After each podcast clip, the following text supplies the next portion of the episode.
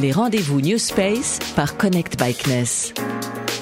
Focus sur les nouveaux acteurs.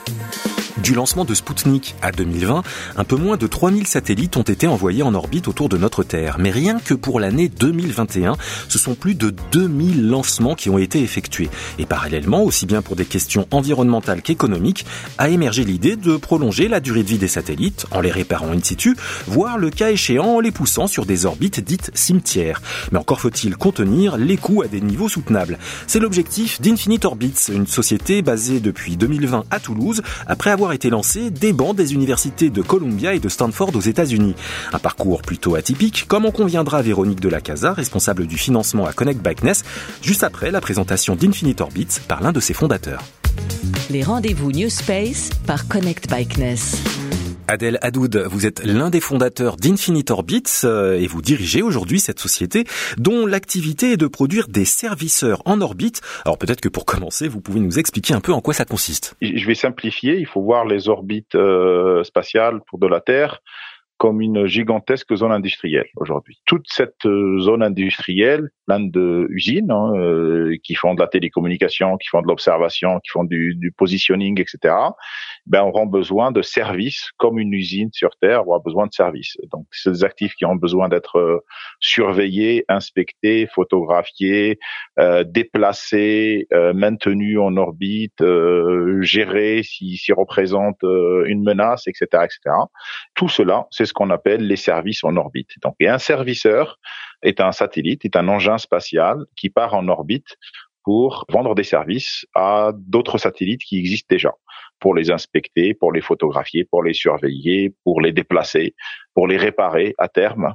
La qualité et l'importance de ces services ira en croissant avec euh, le nombre des satellites qui seront là-haut et avec les besoins qui vont se matérialiser petit à petit. Et j'ai cru comprendre que votre technologie était une sorte de spatialisation de l'autopilote de Tesla.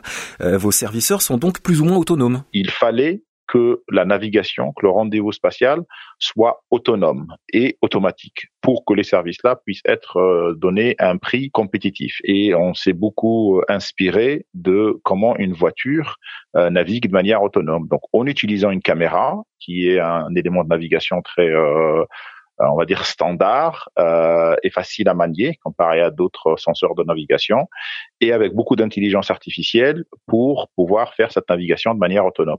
Donc comme une voiture peut reconnaître un obstacle, naviguer de manière autonome et se garer, on transpose cette technologie vers un satellite pour qu'il puisse de manière autonome, donc euh, sans l'aide du sol, reconnaître euh, un astéroïde, d'une étoile, d'un débris, d'un satellite et décider de manière autonome de manœuvres de navigation pour se rapprocher de ce satellite-là qui sera son client à servir. Donc on, on, teste différents composants de la technologie petit à petit avec euh, l'objectif d'avoir donc un module de, de, navigation autonome, donc euh, de rendez-vous autonome avec avec nos clients dans les deux trois prochaines années. Et les Space Rendez-vous, hein, ça n'a rien à voir avec une application de rencontre pour les satellites, euh, quoique un petit peu quand même. Plus sérieusement, vous m'aviez expliqué en préparant cet entretien que le CNES était pour vous un trésor national Qu'est-ce que vous entendez par là? N'importe quelle question qu'une société comme euh, la nôtre se pose, il y aura toujours quelqu'un au CNES qui s'est posé cette question à un moment ou à un autre. Et je le dis vraiment très sincèrement. De temps en temps, on se dit ah tiens, on pourrait faire ceci, on pourrait faire cela.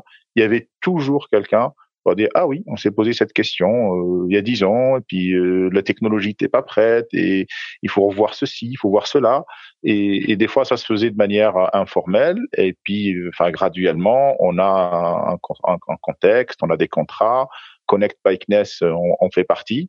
Donc on a un cadre de travail avec le CNES dont nous sommes très satisfaits. Il y a aussi une accélération de euh, la manière avec laquelle le CNES traite des startups. Là, il y a, y a, des programmes euh, Willet et c'est vraiment pour moi c'est un trésor à celui qui sait s'en servir. Vous avez annoncé à l'occasion de l'IAC de Paris en septembre 2022 un partenariat avec Intelsat, un opérateur de satellite majeur que tout le monde connaît. Cela préfigurait, j'imagine, le lancement de votre premier nanosatellite, mais Comment envisagez-vous maintenant le développement de votre offre? En 2024, euh, nous allons avoir euh, entre 2 et 4 satellites de notre première génération, donc on appelle Orbit Guard, des serviceurs donc qui partent en orbite géostationnaire pour vendre des services qui nécessitent pas de s'amarrer à son client, mais dès 2025, on travaillons sur euh, le lancement de notre deuxième génération de serviceurs qui pourront faire du docking, de l'amarrage, qui est une milestone très très très important parce que pouvoir s'amarrer un satellite, c'est ce qu'on essaie de faire d'ici 2025, ouvrira vraiment une palette de services qui sont bah, infinis parce que derrière on pourra changer des charges utiles, on pourra réparer, on pourra euh, faire du montage en orbite et tout cela est basé sur le rendez-vous et l'amarrage. L'œil de l'expert CNES. Véronique Casa, vous êtes responsable du support financier et business et vous êtes donc en lien direct avec toutes les startups au sein de Connect Bikeness. Qu'avez-vous trouvé de remarquable dans l'approche d'Infinite Orbits euh, et surtout pourquoi pensez-vous que cette société est dans un marché à très fort potentiel? Bah, L'enjeu, il est simple, hein, c'est euh, d'abord de minimiser le nombre de lancements, d'exploiter au mieux les constellations en orbite. Deuxièmement, de pouvoir garantir un maintien sur une orbite donnée. Donc il y a des enjeux de diminution du nombre de débris, de, prolongation de la durée de vie des satellites qui constituent une constellation, etc. Donc il y a à la fois des enjeux en fait environnementaux pour l'espace et puis aussi des enjeux économiques pour les opérateurs. Donc c'est vraiment une entreprise qui arrive euh, sur le marché au bon moment, L'équipe et notamment euh, le, dirigeant est très très dynamique. En plus, c'est une boîte qui a un parcours assez atypique puisqu'ils se sont installés en France dans un second temps. Et c'est le côté aussi international puisque ils ont, ils ont différentes personnes dans différents pays. Voilà, donc on, a euh, ce, ce, côté euh, qualité des dirigeants qui est très important. Merci à Véronique de la Casa. Merci bien sûr à Adèle Adoud, le CEO de la société Infinite Orbit. Qui sait, peut-être la prochaine licorne du spatial serviciel. Retour sur Terre la semaine prochaine pour les rendez-vous du New Space par Connect Backness avec l'entreprise SGEVT et son outil d'aide à la décision sur les questions environnementales grâce au mélange des données d'observation de la Terre par satellite et à son expertise juridique. Et oui, même dans le spatial, on trouve du droit.